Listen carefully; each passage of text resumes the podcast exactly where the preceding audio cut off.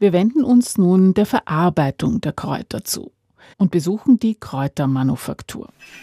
Wir betreten einen Raum mit Metallfässern und einer Reihe Glasballongefäßen, ein Reich aus Kräutern, Tinkturen, Likören und Balsamen.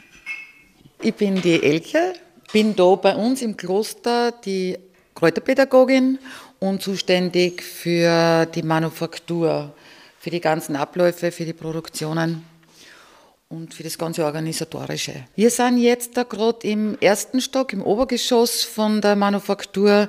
Da befinden sich so um die 50, 54 verschiedene Kräutertinkturen und unsere großen Fässer, wo ungefähr 500 Liter Likör drinnen lagern.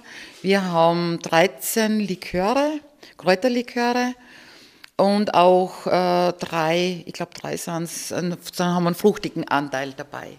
Ja, und herum befinden sich ja noch die Balsame. Da findet die ganze Produktion eigentlich im oberen Bereich statt, was Tinkturen und Balsame anlangt und unsere Heißabfüllgeschichten, das sind Wasserauszüge, so wie jetzt gerade aktuell die Tanne, Tannenwipfelessenz. Wenn Sie da reinschauen wollen in Kessel, Tannenwipfelessenz. Heute am Morgen haben wir das frisch angesetzt. Und wir sehen, da sieht man die Königskerze, den Thymian. Das geht jetzt über vier Tage.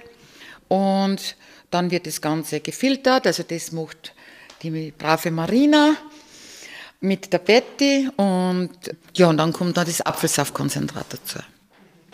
Also die Tannen sind geerntet worden, jetzt am Wochenende die, der Gärtner mit, mit Wuffer, die sind heute schon ausgerückt, die sind jetzt gerade wieder im Wald zum Ernten. Und dann kriege ich die frische Ware zu. Und, also die frische Ware ist Blick so, die, die Kräuter halt oder die Wipfel. Und dann werden die halt gleich in Kessel verarbeitet. Gell? Und wenn man sieht, also jetzt sehen Sie es eh, unten sind da die Kräuter, also die, die Wipfel. Ich muss es ein bisschen an die Oberfläche transportieren, weil die sitzen am Boden fest.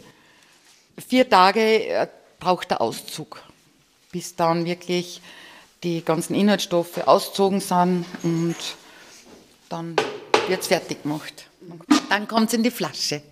Die Tannenwipfelessenz, das ist wirklich für die Atemwege und vor allem auch für Kinder. Weil es ist kein Alkohol drinnen und wir haben keine Konservierungsmittel drinnen, gar nichts. Also es ist wirklich sehr was Natürliches, was Gesundes. Ja, und man kann selbst dann, wenn, wenn man gerade kein Thema hat mit den Atemwegen, das verdünnen, als Sirup und man kann es so trinken. Elke ist seit neun Jahren im Europakloster Gut Eich. Sie ist ausgebildete Kräuterpädagogin. Man lernt da die praktische, die Ernte, wie erntet man, wann erntet man äh, gewisse Pflanzenteile, die Wurzeln, die Blüten, wann sind die Erntezeitpunkte, die Inhaltsstoffe und vor allem auch die ganze Philosophie, was dahinter steht. Also was das bedeutet mit Kräutern. Man lebt ja dann damit. Also man baut sich in den ganzen Alltag ein und das alte Heilwissen auch, das was überliefert worden ist, das Volkstümliche, Hildegard von Bingen und so. Also da kriegt man dann überall Einblicke und man bildet sich dann sowieso selbst weiter. Besonders stolz ist man darauf, dass alles handverlesen ist. Wir sind eine Manufaktur, ich glaube, ziemlich eine von den letzten Manufakturen, was es so gibt äh, in Österreich. Wenn man sich vorstellt, dass man zum Beispiel ein Likör, da befüllt man zuerst die Flasche, dann wird die verschraubt bzw. gestoppelt, äh, dann kommt ein Apothekerknoten drauf. Das ist eine ganz spezielle Form vom, vom Knoten. Und dann kommt noch ein, ein Etikett, ein Anhänger, ein Etikett und ein Siegel, ein Wachssiegel drauf. Und es ist reine Handarbeit. Und da ist wirklich ja, sehr viel Liebe dahinter. Und es ist auch, was ganz wichtig ist bei uns, die Kräuter. Da fährt kein Traktor und nichts. Also mir dann das wirklich Hand verlesen. Und die ganzen Kräuter werden auch bei uns direkt vom Garten in die Kapelle gebracht. Und da werden sie dann noch gesegnet. Und erst nach der Segnung kommen sie dann zu uns in die Kellerei bzw. Manufaktur und werden dann bei uns darin verarbeitet. Und ich glaube auch, dass unsere Kräuterlinge oder Kräuterkinder oder ich weiß nicht, wie man es nennen soll, deswegen auch so speziell sind, weil es wird jeder, der daran arbeitet, macht seine Arbeit gern, ist mit, wirklich mit Liebe dabei und mit Wertschätzung der Natur und dem Kraut gegenüber. Und ich glaube, das spürt man. Wir können jetzt nur in das Untergeschoss gehen. Die Liköre werden über eine Steigleitung abgefüllt.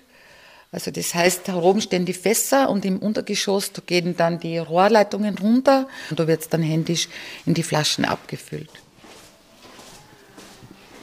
Ja. Morgen, hallo. So, und jetzt sind wir im Untergeschoss. Da sieht man schon die Silvia, wie sie Etiketten bandelt. Und da hat die Betty vorige Woche Liköre vorbereitet. Die werden jetzt da gerade gebandelt und versiegelt. Da sieht man jetzt den Apothekerknoten, den, den ich vorhin erwähnt habe. Der ist sehr speziell. Und der rote Siegel, das Gut Eicher Siegel. Und da ist die Leitung, da kommt der Likör runter und es wird direkt per Hand in die Flaschen abgefüllt. Damit äh, vermeiden wir auch wieder, dass wir irgendeine Abfüllmaschine benötigen, weil das einfach durch die Schwerkraft herunterrinnt.